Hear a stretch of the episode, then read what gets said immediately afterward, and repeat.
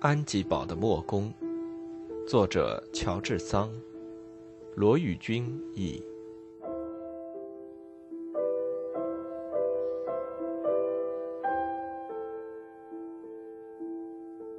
二十四，风雨。列莫尔起初并不很担心这场奇遇，他想借着夜间的黑暗，很容易就可以躲开这个女人的。他没有看清楚她。因此，绝没想到他遇见的是一个疯女。他还以为要跑起来总比他快得多，但是很快的他就看出来是自己弄错了。他的动作纵然敏捷，也难保持相当的距离。他被迫穿过了整个养兔林，不久跑到了大陆的深处。那里原来是拉布瑞克里伦经常在那里独自徘徊的地方。有几处的草都被他的脚践踏平了。这个逃避的人，先前总是被土地上的树根和小径的凹凸不平阻挠着，现在既然踏上了大路，便拼命的往前跑，想离开他远着点儿。可是那个疯女，在一股热情推动之下，轻快的像暴风卷起的一片枯叶一般，她追逐着他。是那样的迅速，竟把列莫尔弄得惊慌失措。他心想，最好不要让他看见，怕的是日后被他认识出来，因此又躲藏在荆棘林子里面去，企图使自己消失在黑暗里。可是那个疯女认识养兔林里的每一棵树，每一丛荆棘，甚至每一棵树的压抑。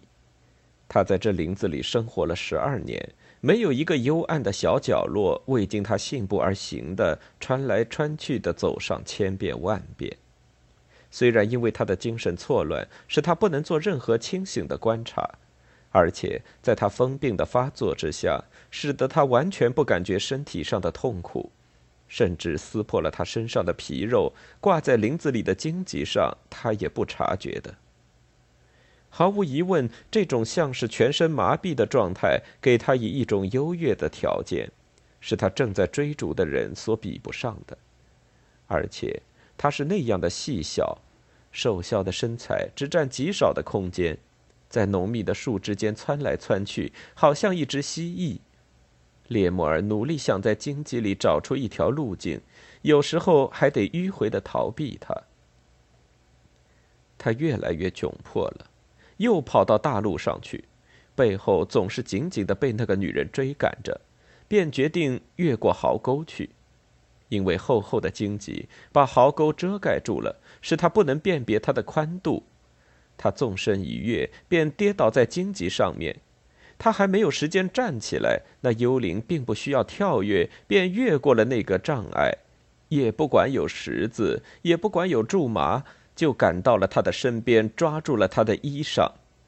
列莫尔眼看自己被这个实在可怕的鬼魅捉住了，他有同艺术家和诗人一样灵活的想象，以为自己在梦中着了魅，好像在和噩梦战斗一般。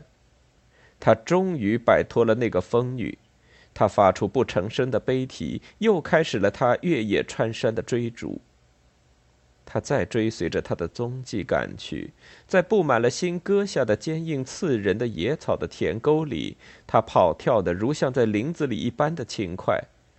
在田地的末端，列莫尔越过一道新的篱笆，跑到一个草木茂密的斜坡上。他还没有爬上十步，便听见他身后那个幽灵用一种窒息的声音不断的叫道：“保罗，保罗，为什么你要逃走？”这场意外的追逐，在列莫尔的思想里越来越莫名其妙。他从疯女的拥抱里挣扎出来的时候，在那满天星辰、清朗的夜色里，他模糊地辨别出这个奇怪的形象：僵尸的面孔，到处是伤痕的瘦削的胳膊，飘荡在染满血迹的破衣上的又长又黑的头发。他还没有想到，这不幸的人是一个疯子。他以为自己被一个嫉妒的情妇追赶着，他一时发了疯，才执拗的把他当做了另外一个男人。他考虑的是不是应该站住，跟他说几句话，使他清醒一下。但是怎么去解释自己为什么跑到养兔林里来呢？他，一个陌生的人，在黑影里像一个小偷，一定会引起农庄上极大的怀疑。总之，在这个地方，他应该避免被人发现，再付一种招人毁谤的或者令人耻笑的优惠。他便是这样在自己的心里盘算着。于是他决定再向前面跑下去。这场毫不间断的奇怪的追逐，差不多经过了半个钟头。列莫尔的心里不由自主地冒起火来，看见这个兴奋的幽灵用不能理解的固执和超自然的速度老在追逐他，一阵阵，他感觉自己也变成一个疯子了。这真可以比作大家所说的黑夜里的威力的僵尸和恶作剧的仙女。列莫尔终于在山谷深处找到了阿乌尔河。虽然他跑得浑身是汗，他打算求过河去，想在这幽灵和他当中形成一道天然的阻隔，借此也许可以得到解救。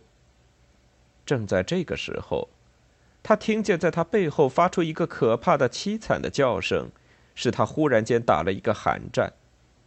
他回头望去，什么都看不见了。那个疯女已经不在了。亨利的第一个动作便是利用这个可能只是片刻的间歇，再跑得远一些，以便使他完全找不着他的踪影。可是那个可怕的叫声给他留下了十分凄惨的一种印象。他刚才听见的真是那个女人的声音吗？那简直不像人的声音。可是怎样的痛苦，怎样的悲哀的绝望，从那声音里传达出来了呀？列莫尔想，那是因为他跌倒地上受了重伤呢，亦或是因为他看不见我在这些柳树后面，以为我掉在河里淹死呢？这是痛苦的叫声，还是恐怖的叫声？亦或是他认为我投水淹死了，因不能追随前来而发出愤怒的吼声。也许，在我奔跑的时候没有看见，是他堕落在某个壕沟里，或者坠落在某一个悬崖下面。也许这不幸的遭遇使一个不幸的人丧失了生命。唉，不管结果是怎样的。我总不能就让他处在濒于死亡的极端痛苦中而不去管他呀。列莫尔又走回去寻觅那不认识的女人，但是找不着他了。他所走过的斜坡是沿着养兔林的边界，那里竟是充作围园的高高的荆棘，并没有什么壕沟，既没有池沼，也没有水坑，不能使他溺死。这条沙土路上，就列莫尔所能辨别出来的，并没有什么失足落水的迹象。他老是在寻找，迷惘在各种猜测中。忽然听见几声口哨，好像有人在唤狗一样。起初他还没有注意到，因为他是那样的激动，一心还在想着那场危险的遭遇。可是他终于记起，这是他和莫公约好了的信号。要寻找出那个追逐者，既然已经绝望，他便用另一种口哨来回答格南路易的召唤。你真是活见鬼！莫公在养兔林里会见他的时候，低声的埋怨道：“你为什么跑这么远？我嘱咐过你不要离开那儿的。我在这树林里找了你一刻钟了，又不敢大声叫唤，真把我急坏了。哎，你这是怎么了？”这么直喘，而且身上的衣服都撕破了，真活见鬼！看这种情形，我的这件工作衣借你穿这么一会儿，算是倒了霉了。快讲一讲，你真像一只吓坏了的兔子，或者更像一个曾被魔鬼追赶的行人。朋友，你说对了，也许啊，我看花了眼。也许约你讲的黑谷里夜间幽灵的故事啊，虽然不可理解，却是真实的。不管怎么说，我想足足是一个钟头吧，也许不是一个钟头，而是一个世纪，我也说不清楚了。我是在和魔鬼战斗。如果你不是那么固执，每日三餐只喝清水的话，莫公回答道：“我想你可能是碰着大虫，呃，白狼或者日二龙，呃，狼群的领导者。呃，可是你是一个学问渊博、通达事理的人，还会相信这一类的故事吗？你一定遇见什么事儿了？也许你遇见疯狗了，比疯狗还厉害。”列莫尔说道，神智渐渐的清醒过来。朋友，一个发疯的女人，一个比我跑得还要快的女巫。我不知道怎么回事，在我正要投到水里，以便摆脱她的时候，她又不见了。一个女人？啊，呃，她说什么来的？她把我当作叫保罗的那么一个人，好像那个人是她十分着迷的一个情人。啊，没什么可怀疑的了，一定是她，那个宝寨里的疯女。我真是太疏忽了，事先没告诉你，在这里可能遇见他的。真的，我完全没有想到那儿。在夜里，我们时常看见他像一只老幼鼠那样跑来跑去，因此我们就不去注意了。可是细想起来，这真是一件使人心碎的悲惨故事呀！真奇怪，他怎么会追逐起你来了？平常他看见有人向他走来的时候，总是跑开的。也许他最近……病情更重了，来这么一场对他的心病嘛，也许有好处。唉，可怜的姑娘。那不幸的女人到底是谁？将来再告诉你。我们得快点儿，看你那十分疲乏的样子。我想我跌倒的时候碰伤了膝头，可是，在小径的那一段，有人着急的在等你呢。莫公放低声音说道：“啊。”这一下，我觉得我的身体比晚风还要轻快。于是他向前跑去。慢点儿，慢点儿！莫公拦住了他，说道：“只能在草地上跑，不要出声。他在那边的大树下面，不要离开那儿。我先去巡视一下，看看动静。他到这里来，对他有什么危险吗？”惊骇的列莫尔说道：“如果我认为有危险。”我早就阻止他，不让他来了。他们在新寨子里都忙着筹备明天的节日，可是我至少可以替你们赶走那个疯女。如果她发了疯来打扰你们的话，亨利一心只想到他的幸福，忘记了一切，匆忙的跑到马塞尔跟前。他在林子里一个最僻静的地方，一棵大橡树底下等着他。在他们乍一会见、兴奋达到顶点的时候，并不需要任何的解释。虽然像往常一样的端庄、一样的矜持，可是他们现在都感到一种甜蜜的陶醉，不是人间的语言所能表达。他们都以为几乎可以说是永别了，可是这样快的又会了面，使得他们惊呆的愣在那里。彼此都不想要求对方解释究竟经过了些什么事情，使得他们这样快便打消了那么勇敢、那么富于牺牲精神的一切计划。他们彼此都了解怎样不堪忍受的痛苦和怎样不可抗拒的力量，强使他们在他们刚刚发了誓要逃走的时候，却又急急忙忙的跑来相会。你发疯了吗？竟想永远离开我？马塞尔说道，同时把他美丽的手伸给列莫尔。你好残忍，竟想使我一年之内不能见你。亨利一面回答，一面狂吻他的那只手。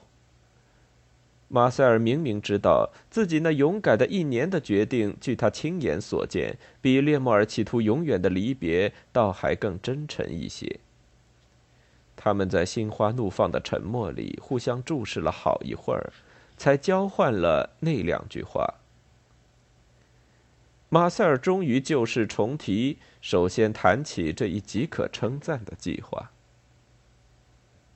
列莫尔，他说：“这次相会不过是两朵乌云里的一线阳光，我们应当遵守各自的本分。”即使我们在这里可以安然无事的互相往来，不会遇着什么阻碍，可是我们这样快便聚会在一起，未免与宗教上的教义是违背的。在我服丧期满之前，这应当是我们最后一次见面。只要对我说你爱我，说我将来一定能做你的妻子，我就会有足够的勇气来等着你。现在不要对我谈什么别离。”列莫尔带着火一般的热情说道。让我好好的享受我生命里这最美丽的时刻吧，不管昨天怎么样，将来怎么样，都让我把它忘掉。你看，今夜是怎样的甜蜜，天空是怎样的美丽，这地方是怎样的寂静，怎样的芬芳啊！你在这里，马塞尔，真的是你，不是你的幻影。我们俩都在这里，我们是偶然的、无意的又见面了，这是上天的旨意。我们两人曾有多么愉快的心情来服从他，马塞尔，你也同我一样那么愉快，这是可能的吗？不，我不是在做梦。既然你在这儿，在我的身边，同着我，只是两个人，真幸福啊！我们这样相爱，我们过去不能分离，现在不能分离，将来也绝不会分离的。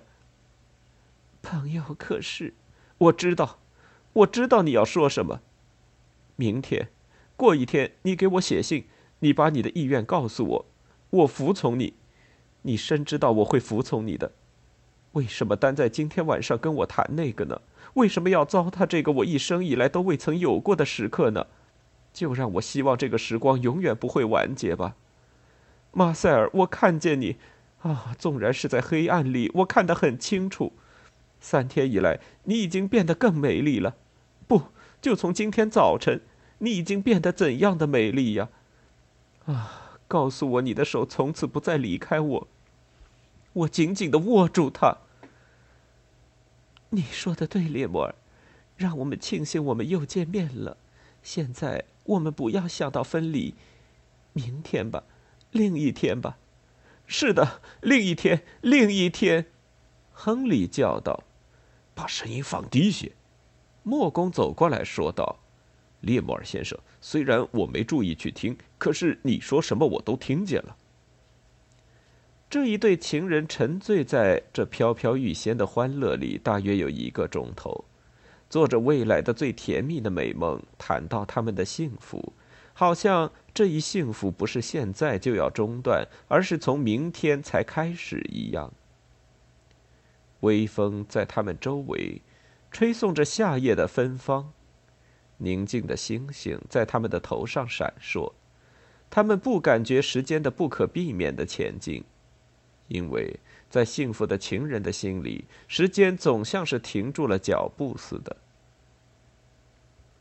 莫公远远的表示了几次不耐烦的手势，现在不得不走上来打断他们的谈话，因为北斗星的偏斜。在苍穹的时钟上，对他指出已经是十点钟了。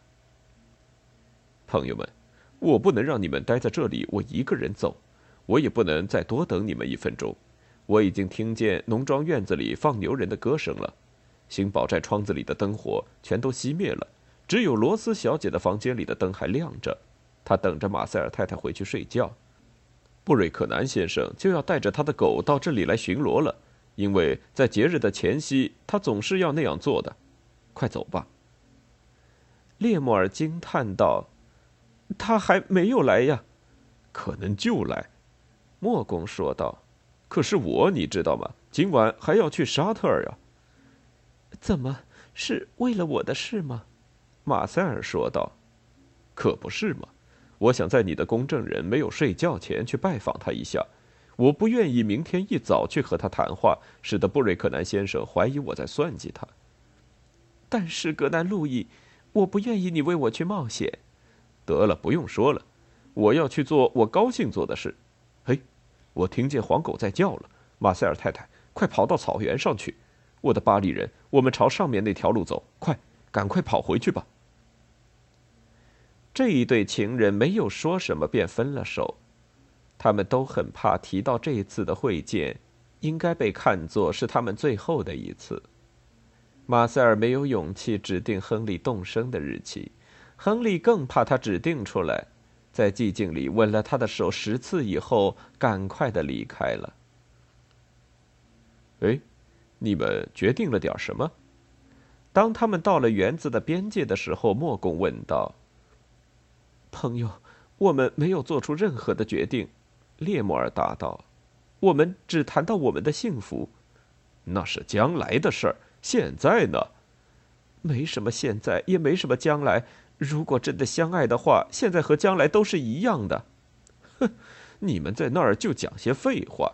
我看你们还不如老老实实的待着，免得让我黑天半夜的在林子里瞎跑半天，多提心吊胆呀！去吧，我的年轻人，前面就是你的路。我想你一个人就可以走回安吉堡去，完全可以。可是你不愿意我陪你一块儿到城里去吗？不，路太远，我们俩就得有一个人步行，这样反倒耽搁了。除非像本地习俗，两个人同骑一匹马。可是可怜的沙菲上了年纪，而且他还没吃晚饭呢。我刚才因为假装要回磨坊去，曾把他拴在那边的一棵树上。我要去找一下。你知道，就这样把可怜的沙菲交付给好上帝看管，实在使我有点不放心。虽然我已经把它好好的藏在树枝当中，可是，在集会的日子，有各式各样的人跑来，万一某一个坏蛋把它给我偷走了，那可就糟了。你们在那边庸庸浓浓的时候，好像沙飞在我脑子里直跳呢。咱们一起去找他吧。不要不要，你老是想朝宝寨那边走。你呀，我很明白。快回去告诉我的母亲，安心早些困觉。我也许要迟一些才回来。公证人特杨先生要留我在他家里用餐的。这是一个大好人，非常讲究吃。他是一个很和蔼的人。这样我就有时间跟他谈谈布朗西蒙的事。沙菲并不咨询什么事儿，只要吃他的荞麦就行了。列莫尔便不坚持和他的朋友一道走，虽然莫公引起了他无限的友爱和感激的心情，可是经过适才那阵兴奋和激动之后，他却愿意单独的转回磨坊。他需要毫不分心的去想念马塞尔。好去重温他刚才在他身旁所做的甜蜜的美梦，他重新踏上回到安吉堡去的道路，好像一个患梦有病的人，迷迷糊糊的又回到他的床上去一样。他不知道自己是不是找着了路，是不是从桥上过的河，是不是走了两倍的路程，是不是在喷泉边停下来过好几次，一个人在那儿出神。总之，那夜晚弥漫着快乐的气氛。从茅屋里高声啼唱的雄鸡，到草地里神秘的叽叽着的蟋蟀，一切都好像向着他，兴高采烈的和秘密的叫出马塞尔那个亲爱的名字。可是到了磨坊，他已觉得疲乏不堪。已经通知了磨坊好主妇不要等待他的儿子，他便躺在路易在他自己的屋子里特别为他安排的那张小床上去。格南路易告诉约尼不要睡沉了，免得他的主人回来的时候在门外久等，以便把沙菲牵到马厩里去。吩咐过后，他自己也去休息了。可是慈母因为惦念他的儿子，不敢睡沉。当夜半雷雨来了的时候，这个好妇人一听经过山谷里的霹雳的轰轰响声，便突然惊醒，总以为听见了他儿子在拍打睡在磨坊里的约尼的门。天亮了的时候，他轻轻的起了床，去嘱咐约尼不要弄出声音，因为无疑的，格南路易很晚才回家来，需要比往常多睡一会儿。可是。约尼告诉他，主人没有回来。这一下，他真是异常的惊骇，甚至恐怖起来。不可能啊！他说：“如果只到布朗西蒙去，他绝对不会在外边住宿的。”嗨，我的女主人呐，这是节日前夕，那边没有人睡觉的。酒店整夜都开着门，风笛乐队在奏他们最美丽的曲调，使每个人都欢欣鼓舞起来。大家都盼望着明天马上到来，谁都不想睡，都怕醒得太晚，错过一场欢乐苦短。我的主人呢，一定玩得挺高兴的，整夜都没睡觉呢。你的主人不会在酒店里过夜的，磨坊主妇打开马厩，看看沙飞是不是在马槽上，摇摇头说道：“我相信。”他接着说：“约你，他回来了，只是不愿惊醒你。他不忍心那样做，他宁愿没人伺候他，也不肯搅扰像你这个睁着眼睛便睡着的孩子。可是他没有睡，前天他是太疲劳了，走到很远的地方去。”那天夜晚，他睡得太晚，这一夜又一点儿也没有睡。磨坊主妇深深的叹息了一声，便照往常礼拜日那样梳妆起来。万恶的恋爱呀，他说，就是他给他以无限的烦恼，使得他日夜都不得安宁。这一切对于他，将会是怎样的结局呀？安吉堡的墨宫，作者乔治桑，罗宇君。